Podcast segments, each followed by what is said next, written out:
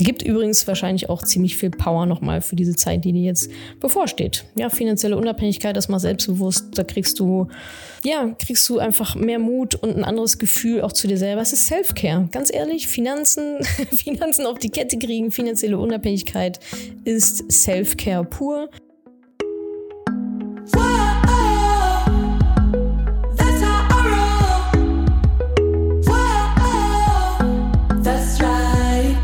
Salü, ihr Podcast-Pennies. Ihr seid ja ehrlicherweise meine Lieblings-Money-Pennies, muss ich sagen. Also Money-Pennies, die den Podcast hören, sind nochmal cooler. Alle sind natürlich super mega cool und sowieso schon mal deutlich cooler als alle Nicht-Moneypennies. Aber die, die dann auch noch den Podcast hören, das sind eigentlich so meine Lieblings-Moneypennies. Aber bitte nicht weiter sagen. Ihr seid hier im Money Call gelandet. Money Call, was ist das nochmal genau? Ihr stellt mir eure Fragen und zwar per WhatsApp-Sprachnachricht könnt ihr die rüberschicken. Natürlich alles ganz for free. Alle Infos dazu findet ihr auf madamoneypenny.de slash moneycall. Sprachnachricht rüberschicken interessante Frage stellen und dann sind die Chancen ziemlich hoch, dass ich hier deine Frage dann auch beantworte. Also keep it coming. Was war denn diesmal so los? Sehr, sehr spannende Frage. Einen guten Mix haben wir hier für euch zusammengestellt. Beispielsweise, was mache ich denn eigentlich, wenn der Crash in der Rente kommt? Ich gehe in Rente und will hier schön von meinem Depot leben und auf einmal kommt der Crash was soll ich da tun, was sind die Gefahren. Dann eine Teilnehmerin oder noch nicht Teilnehmerin, sondern eine Moneypenny, 18 Jahre alt, fragt, was sie dann jetzt tun kann, ob sie ins Mentoring kann, ja, nein, vielleicht. Thema Scheidung, sollte man mit dem Sparen und Investieren warten, bis die Scheidung durch ist, damit man nicht 50 Prozent abgeben muss. Weiteres Thema Notgroschen. Gehört der Notgroschen zum risikolosen Anteil oder nicht? Auch eine sehr schöne Frage. Coaches. Wie sage ich Nein zu Coaches, wenn ich deren Coaching-Programm einfach nicht abschließen möchte und die mir aber auf die Nerven gehen? Und Thema Kinderdepot. Was ist eigentlich ein Kinderdepot mit Versicherungsmantel? Was gibt es davon zu halten? Und macht es mehr Sinn, einzelne Depots pro Kind zu machen oder alles zusammen in einen Topf zu schmeißen. Ihr seht, ein wunderschöner bunter Blumenstrauß. Ich wünsche euch ganz viel Spaß damit. Und falls ihr auch eine Frage habt, wie gesagt, schaut auf madamoneypenny.de slash moneycall vorbei und schickt sie mir einfach rüber.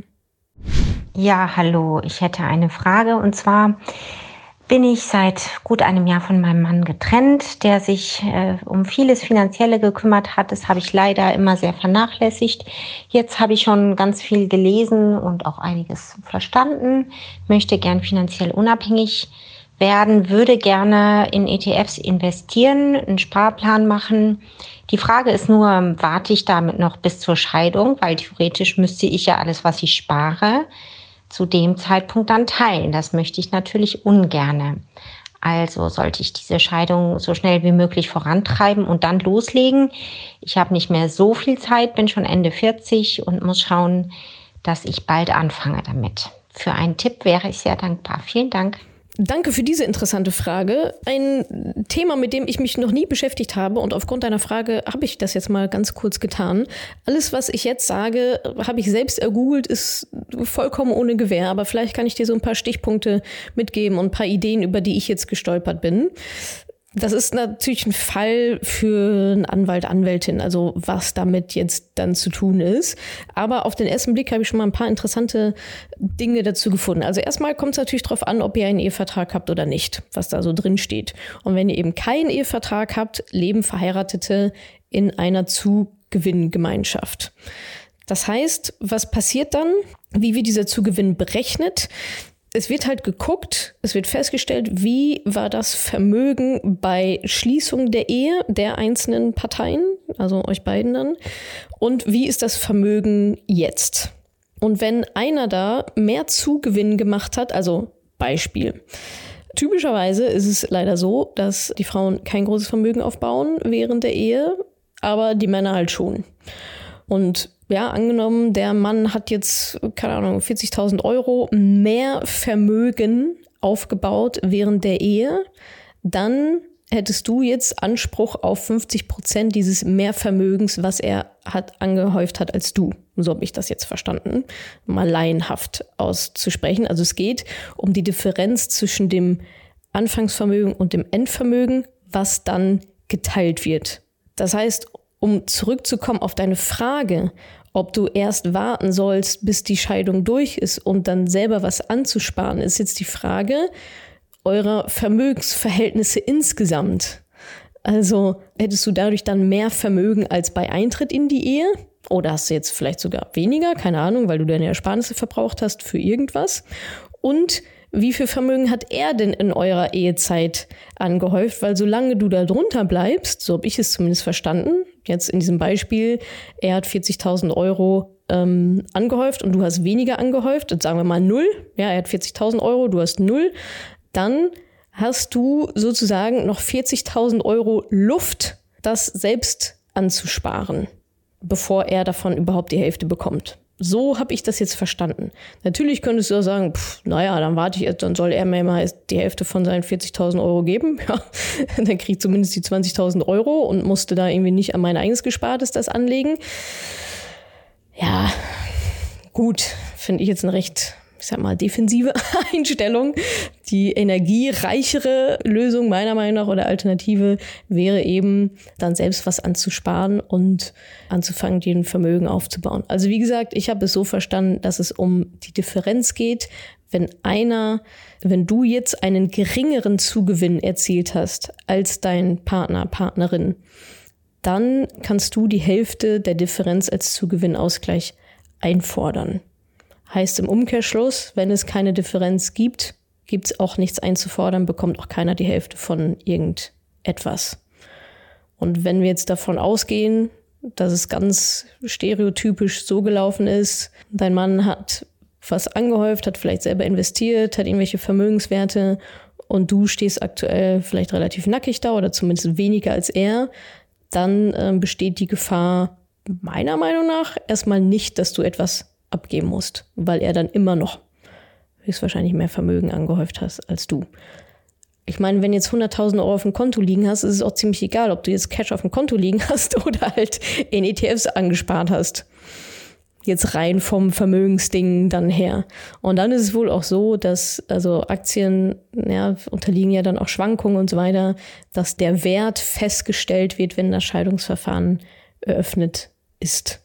Heißt, Angenommen, du hast ein, ein ETF-Depot, Scheidungsverfahren wird eröffnet, Stichtag Y und dann ist das 100.000 Euro wert und du hast deutlich mehr Vermögen aufgebaut als er, sodass er einen Anspruch auf die 50.000, auf die Hälfte hat, also 50.000 Euro, dann zählt dieser Stichtag die 100.000 Euro.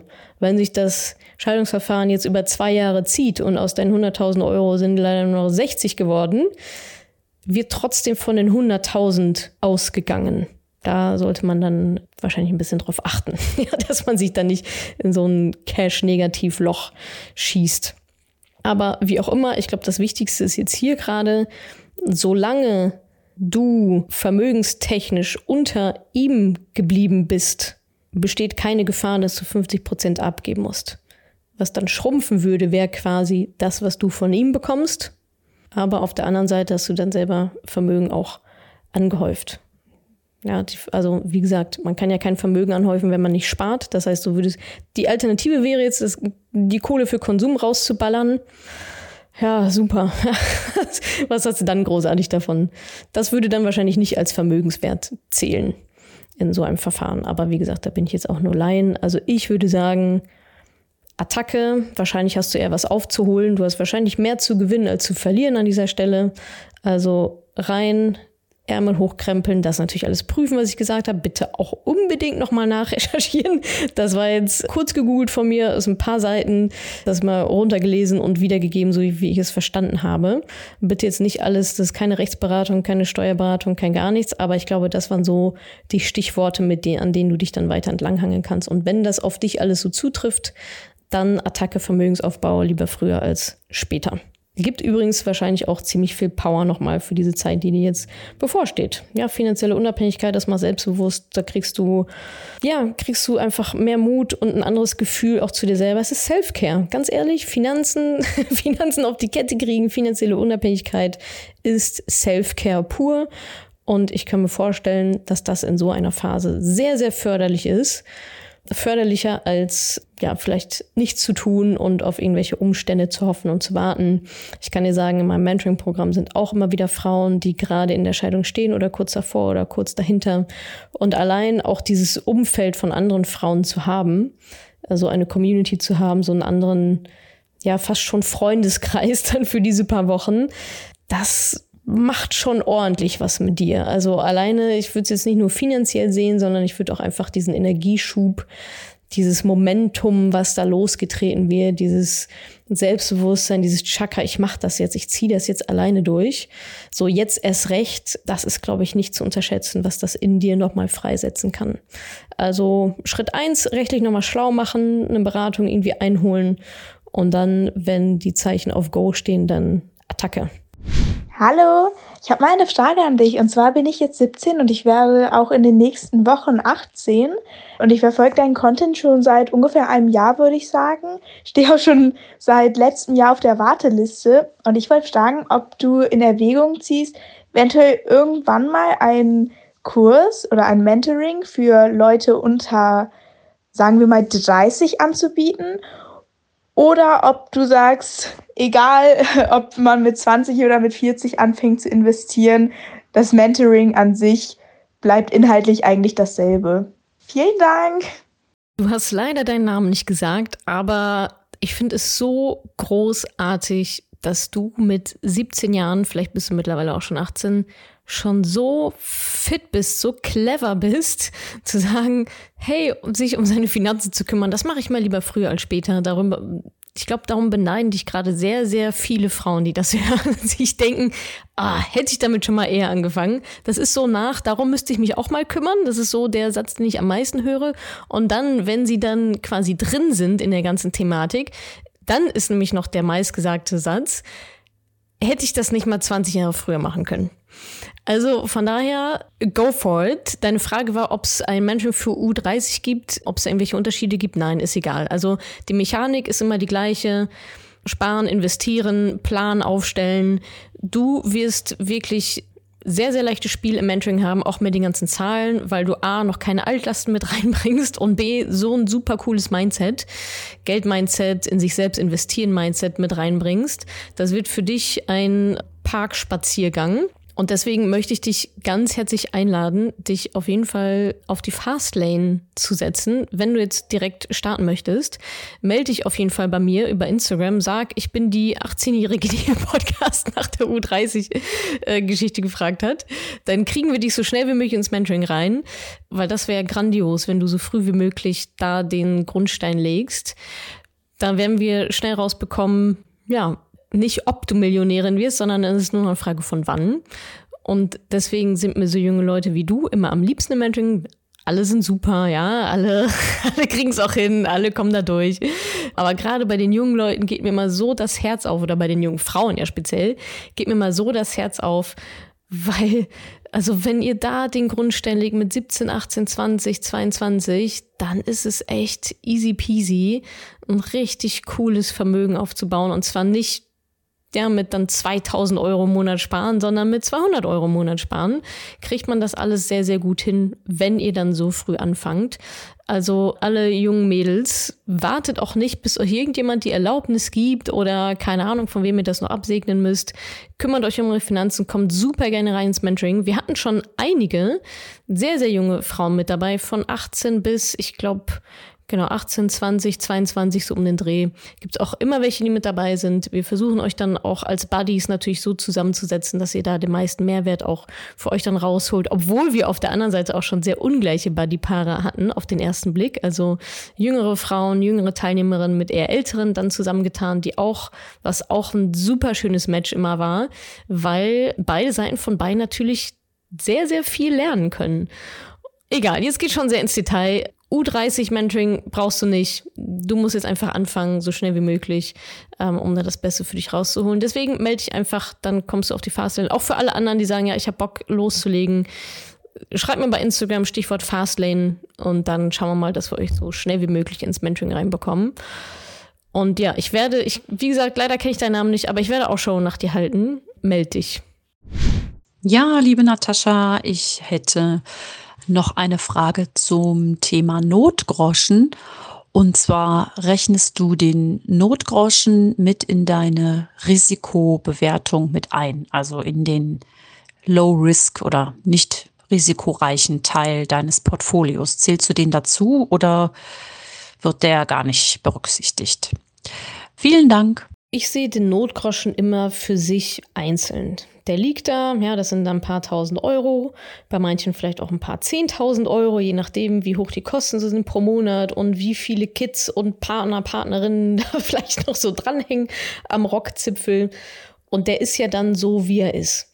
Und in deinem Portfolio, in deiner Asset Allocation hast du ja den risikobehafteten Anteil und den Risiko eher Anteil und die wachsen ja irgendwann, hoffentlich ziemlich schnell, sowieso über den Notgroschen hinaus. Das heißt, die Gewichtung des Notgroschens ändert sich relativ gesehen zu deinem gesamten Portfolio. Beispiel, du hast jetzt einen Notgroschen von, keine Ahnung, 8000 Euro oder sagen wir mal 10.000 Euro, das Notgroschen von 10.000 Euro zur Seite gelegt, reicht für drei Monatsgehälter und keine Ahnung, so, und jetzt hast du ein Portfolio über deinen Notgroschen hinaus. Das sind 50.000 Euro. Dann ist der Notgroschen hat ja dann einen ziemlich großen Anteil an deinem Portfolio, an deinem Gesamtvermögen, nämlich 10.000, 55.000 Euro. Jetzt wächst aber dein Depot und sowohl risikobehafteter als auch risikoloser Anteil. Ja, das ist ja dann schön anhand der Risikobereitschaft aufgefächert das wächst ja dann beides. Und irgendwann hast du ein Depot von 500.000 Euro, beides risikobehaftet und risikolos, weil vielleicht hast du dann noch Staatsanleihen mit drin oder so. Und dann hast du also 500.000 Euro Depotwert und trotzdem ist dein Notgroschen ja 10.000 Euro. Das ist eine ganz andere Relation und sonst würde ja quasi sonst müsstest du ja immer quasi wieder neu berechnen, wie viel Prozent jetzt der Notgroschen ist und ob das damit reinzählt oder wie viel von deinem risikolosen Anteil jetzt der Notgroschen ist und so weiter.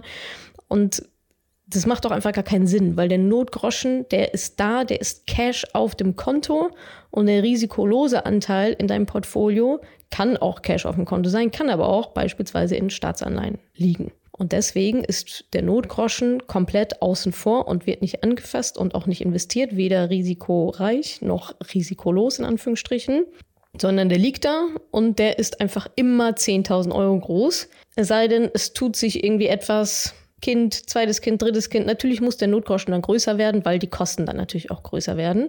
Und du willst ja trotzdem, sag mal, so mindestens drei Monate dann versorgt sein. Das heißt, der Notgroschen richtet sich eher an deinen Ausgaben dass du im Notfall da versorgt bist, anstatt an deinem gesamten Portfolio-Wert. Weil das Portfolio wird sehr, sehr, sehr, sehr viel schneller wachsen als dein Notgroschen, weil der Notgroschen muss ja eigentlich nicht so richtig wachsen, außer bei den Beispielen, die ich gerade genannt habe. Also wenn die Ausgaben steigen. Ja, deswegen schön getrennt halten, Notgroschen, mindestens drei Monatsgehälter, ab aufs Tagesgeldkonto damit. Ja, dann wird es von der Inflation weniger wert. That's life. So ist es. Sicherheit kostet immer Geld. Und alles andere darüber hinaus dann schön investieren, bitte erst Risiko analysieren und sowieso alle Schritte machen und dann, genau, dann Attacke, aber losgelöst vom Notgroschen. Hallo Natascha, ich habe folgende Frage und zwar, wie gehe ich damit um, wenn ich diversen Coaches einfach Nein sagen möchte, dass ich nicht die Strategie fahren möchte wie sie. Ich bin zwar bei dir auf der Mentoring-Warteliste, aber ja, das ist ja immer nicht so leicht da dran zu kommen. Deswegen hatte ich nochmal nach einem anderen Finanzcoach geguckt und das Erste, was die Dame mir gesagt hat, ETFs ist ein Korb voll guter und schimmeliger Pfirsiche. Und ähm, ja, sie kann den Markt schlagen. Da sind sofort bei mir die Alarmglocken losgegangen. Und an sich war sie super sympathisch. Klar, sie weiß auch, wie sie es machen muss. Aber wie schaffe ich es, ganz klar für mich zu sagen, auch wenn sie vermeintlich mehr Erfahrung hat, dass ich diese Strategie nicht teilen möchte? Im Gespräch habe ich das versucht mit dem Coach und er hat immer wieder versucht, mich davon überzeugen, dass das, was ich mache, nicht genug ist. ETFs machen mich nicht reich und bringen kaum Rendite etc. Und ich sollte doch bitte in Einzelaktien und ja, sozusagen bis 60 Prozent Rendite. Und sie ist der Meinung, wir Frauen können den Markt schlagen. Wie kriege ich das hin, da Nein zu sagen? Ich finde es gerade irgendwie ein bisschen witzig, weil ohne dass du den Namen sagst, von welcher Dame du redest, weiß ich ganz oder bilde ich mir ein, ziemlich genau zu wissen, von welcher Dame du da redest. Richtet sich auch immer mehr an Frauen und verspricht Renditen jenseits von Gut und Böse. Und dann ist am Ende die Strategie, ja, kauf doch einfach Aktien von den Unternehmen, die du auch selber benutzt. Okay. kann man so machen. Ja, wie kommst du das wieder raus? Das heißt, du bist da irgendwo reingeraten, hattest anscheinend auch schon Gespräche mit diesen Menschen und ja, manchmal lassen die dann auch einfach nicht locker. Ja, also ich meine, innerlich hast du ja schon Nein gesagt. Du brauchst jetzt nur aussprechen. Dann sag doch einfach Nein. Dann sag doch, lass dir was einfallen. Nein, ich habe jetzt ein Coaching woanders gekauft. Fertig. Kein Mensch braucht zwei Vermögensaufbau-Coachings parallel. so. Das wäre doch vielleicht eine plausible Antwort. Und dann ist ja eigentlich auch gut. Also die Zeit, in der du dir jetzt über, also das frisst jetzt schon wieder so viel Energie, da halt Nein zu sagen zu etwas, von dem du weißt, dass du es de facto nicht machen willst. Man muss natürlich ein bisschen aufpassen, weil manchmal ist es auch dann eher so die Komfortzone, ja, irgendwie will ich das, aber irgendwie auch wieder nicht und jetzt soll ich hier Geld dafür. Also für viele ist es ja auch das erste Mal, dass sie so viel Geld in sich selbst investieren. Alle kaufen sich zwar eine Küche für 10.000 Euro und irgendwie ein Auto und ein Laptop und tralala für ein paar tausend Euro, aber wenn es dann darum geht, mal in sich selbst zu investieren, in sein Wissen oder so, dann setzen da viele dann ja den, den Rotstift an. Das ist natürlich auch, das sind eben gewisse Denkmuster, die es da auch gilt zu durchbrechen bei solchen Investitionen in sich selber dann, weil das kann ich nicht anfassen. Das ist kein Laptop, dem ich rumzahle, rumzeige. Mein Umfeld sagt, ein bisschen bescheuert, du hast dich abzocken lassen. Alles, ja, gibt es alles. Aber wenn du wirklich sagst, okay, ich habe das reflektiert und ich, ich bin da eigentlich nicht, ich komme da nicht an so eine Blockade, das bin ich einfach nur jetzt unangenehm, sondern ich mag die Strategie einfach. Das ist ja sehr rational. Ne? Du sagst, du magst sie eigentlich, aber du weißt, die Strategie funktioniert halt nicht. Warum sollte ich dann mir etwas beibringen lassen, wovon ich überzeugt bin, dass es nicht funktioniert? Ist ja vollkommener Quatsch. Also das kannst du so sagen. Ich würde mich da jetzt aber gar nicht auf so eine fachliche Diskussion einlassen. Ja, also ich brauche, ich würde jetzt auf gar keinen Fall mit irgendwelchen Zahlen kommen oder in so eine Argumentation mich reinziehen lassen. Sag halt, du willst es nicht machen, Punkt. Kannst du hinterher schieben, du hast jetzt was anderes gekauft, lässt sich jetzt woanders betreuen und bitte melden Sie sich nie wieder bei mir. Fertig.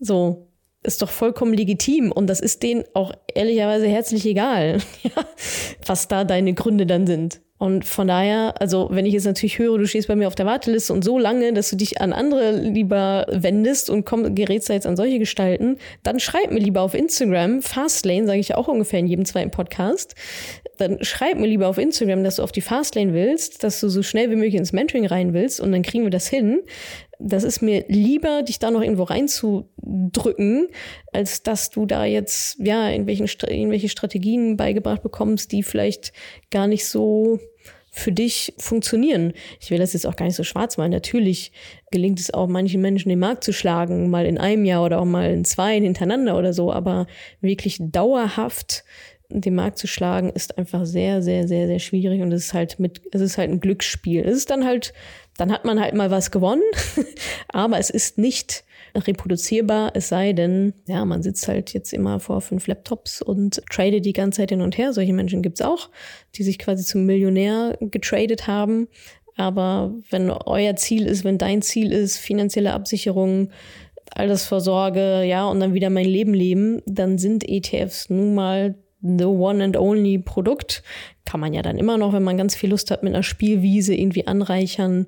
Ist ja auch alles vollkommen legitim und auch vorgesehen, selbst beim passiven Investieren, dass man dann sagt, okay, ich investiere hier passiv. Mich juckt's aber trotzdem in den Fingern. Ich will mal gucken, ja, wie sich Tesla so macht, ob ich da noch ein bisschen mehr Rendite rausbekomme, mal über einen Zeitraum von ein paar Jahren. Das ist halt aber einfach was anderes, ja. Die Zielsetzung ist halt unterschiedlich. Und genau, von daher, wenn du für dich intern schon die Entscheidung getroffen hast, das ist nicht die richtige Strategie für dich, dann mach da einfach einen Cut. Allein, dass dir das jetzt schon so viel Energie klaut, ist vollkommen unnötig, ungerechtfertigt. Du hast weitaus wichtigere Dinge zu tun, als dich da jetzt mit irgendwelchen Coaches zu beschäftigen, zu denen du eigentlich gar nicht hin möchtest. Also absagen, Kannst ihnen auch sagen, dass sie deine Daten löschen sollen. Ja, wenn du gar nichts mehr mit dir zu tun hast, kann man natürlich auch immer alles machen. Ähm, dann dürfen sie dich auch nicht mehr kontaktieren, wenn, wir, wenn sie dich jetzt so, so derbe zu spammen oder auf die Nerven gehen. Und dann, ja, suchst du dir was, was besser zu dir passt und dann ist doch auch gut. Hallo liebe Natascha, hier ist die Juliane. Meine Frage dreht sich um das Sparen für Kinder. Ich habe zwei kleine Kinder und wir wollen für die ein ETF-Sparplan machen beziehungsweise ein Depot errichten. Das ist schon klar. Die Frage dazu jetzt ist, uns wurde von verschiedenen Seiten empfohlen, ein Depot mit Versicherungsmantel zu machen, wo mir so ein bisschen anfangen, die Ohren zu schlackern, ich es aber auch nicht richtig einordnen kann. Ich würde mich freuen, wenn du dazu Vorteile beziehungsweise Nachteile erläutern könntest. Und eine Anschlussfrage, falls noch Zeit ist. Wir möchten gerne für beide Kinder ein Depot eröffnen, weil unser Gedanke ist, den Zinseszins komplett auszuschöpfen.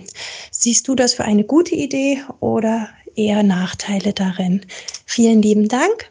Ich wünsche dir was. Tschüss. Sehr schöne Fragen, Juliane. Und auch danke, dass du deinen Namen sagst. Das finde ich immer nochmal besonders schön. Ihr kennt meinen ja auch.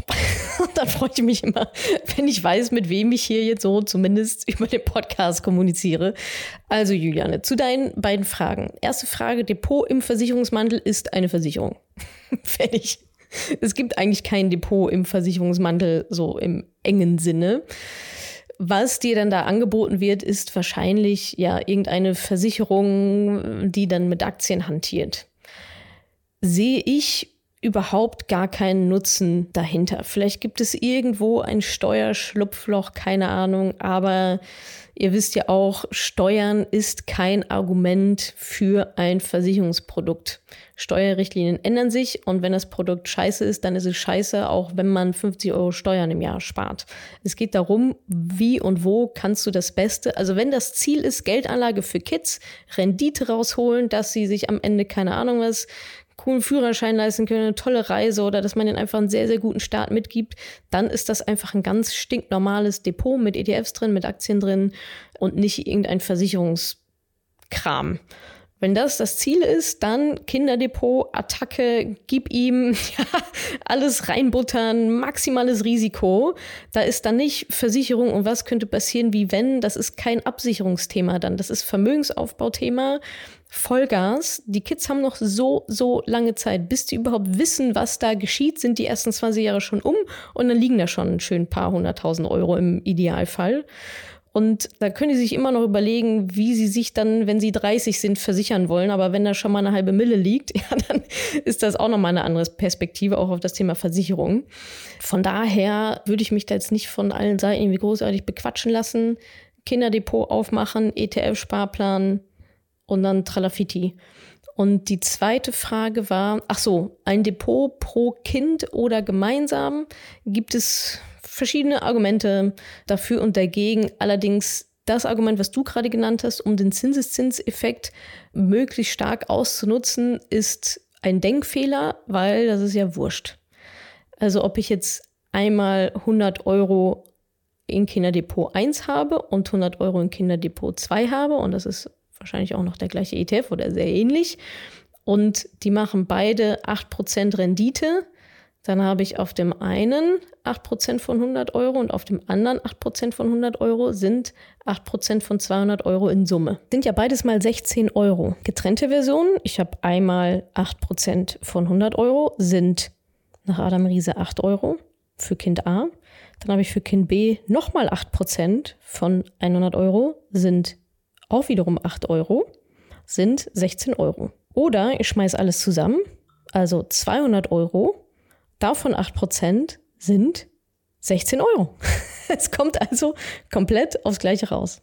Und da ist es dann, ist es wurscht, ob ich 8% von 200 Euro in einem Batzen habe oder zweimal 8% von 100 Euro. Es ist egal. Es sind zweimal, es sind immer 8% von 200 Euro.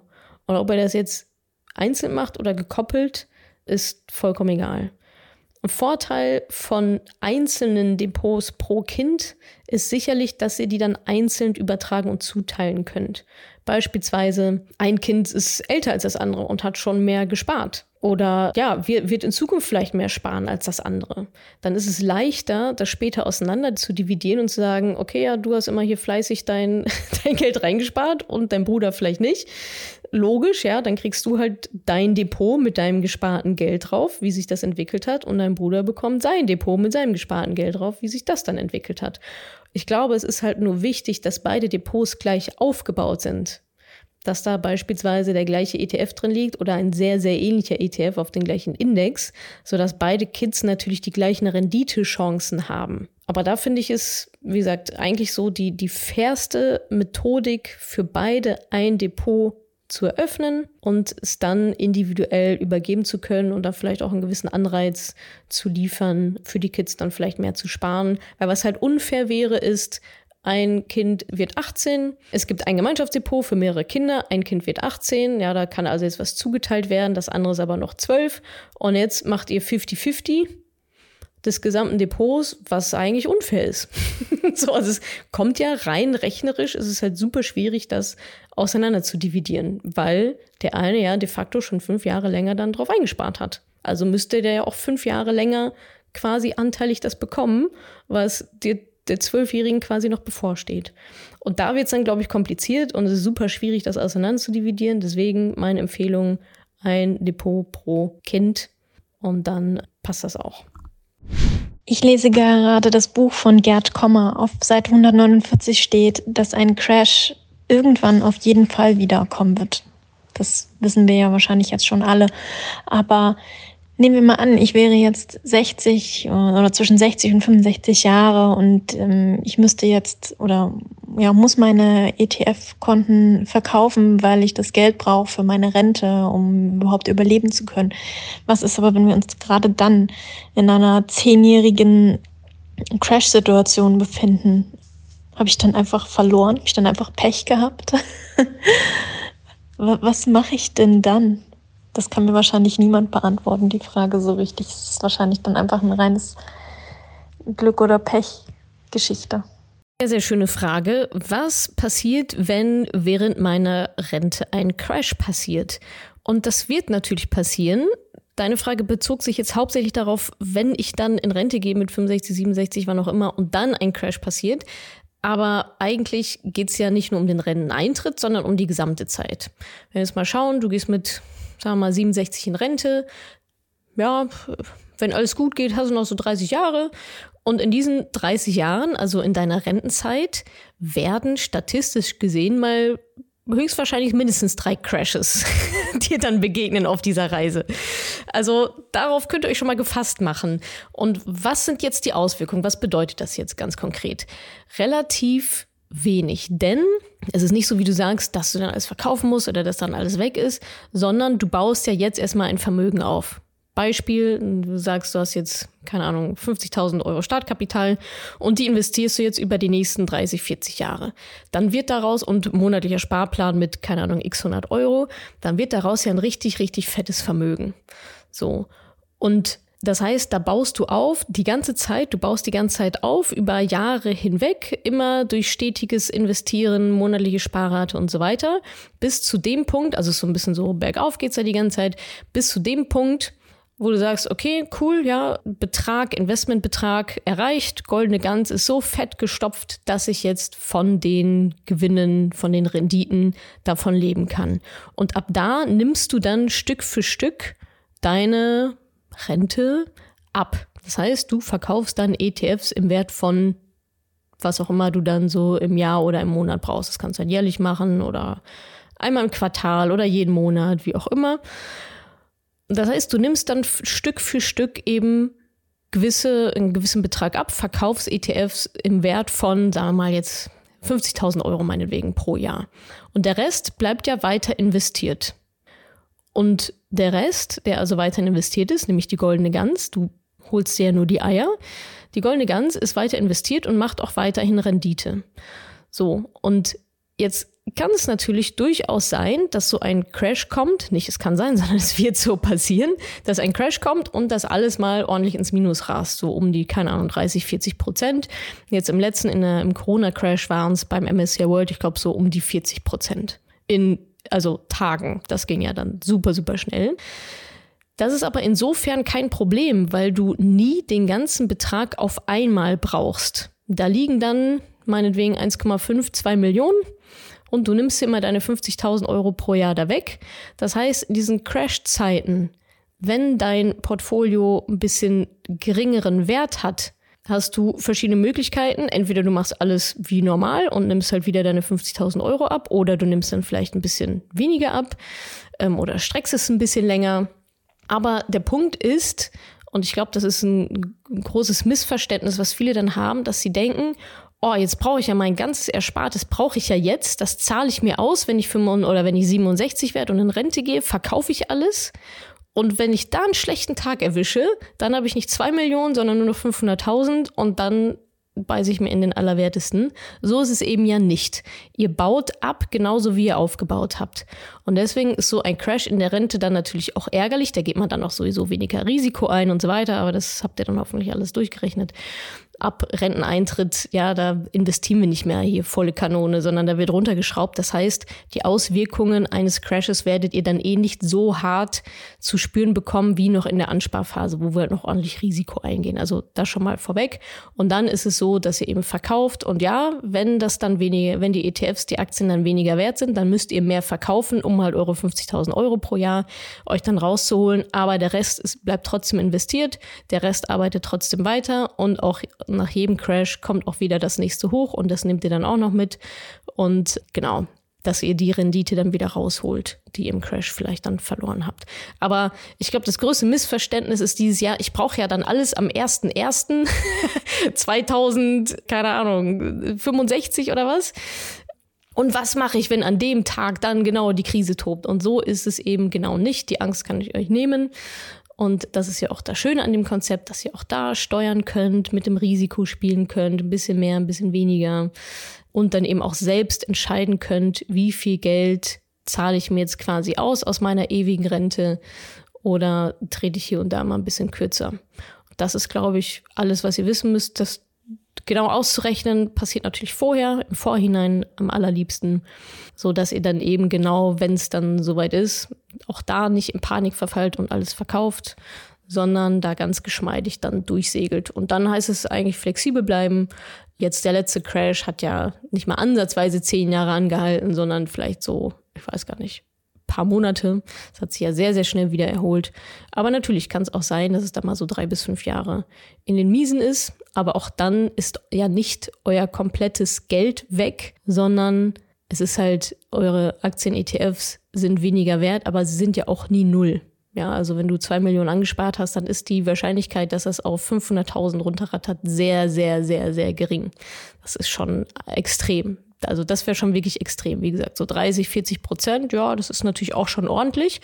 Aber dann hast du da immer noch deine Million liegen, selbst bei 50 Prozent, wenn es runterrast.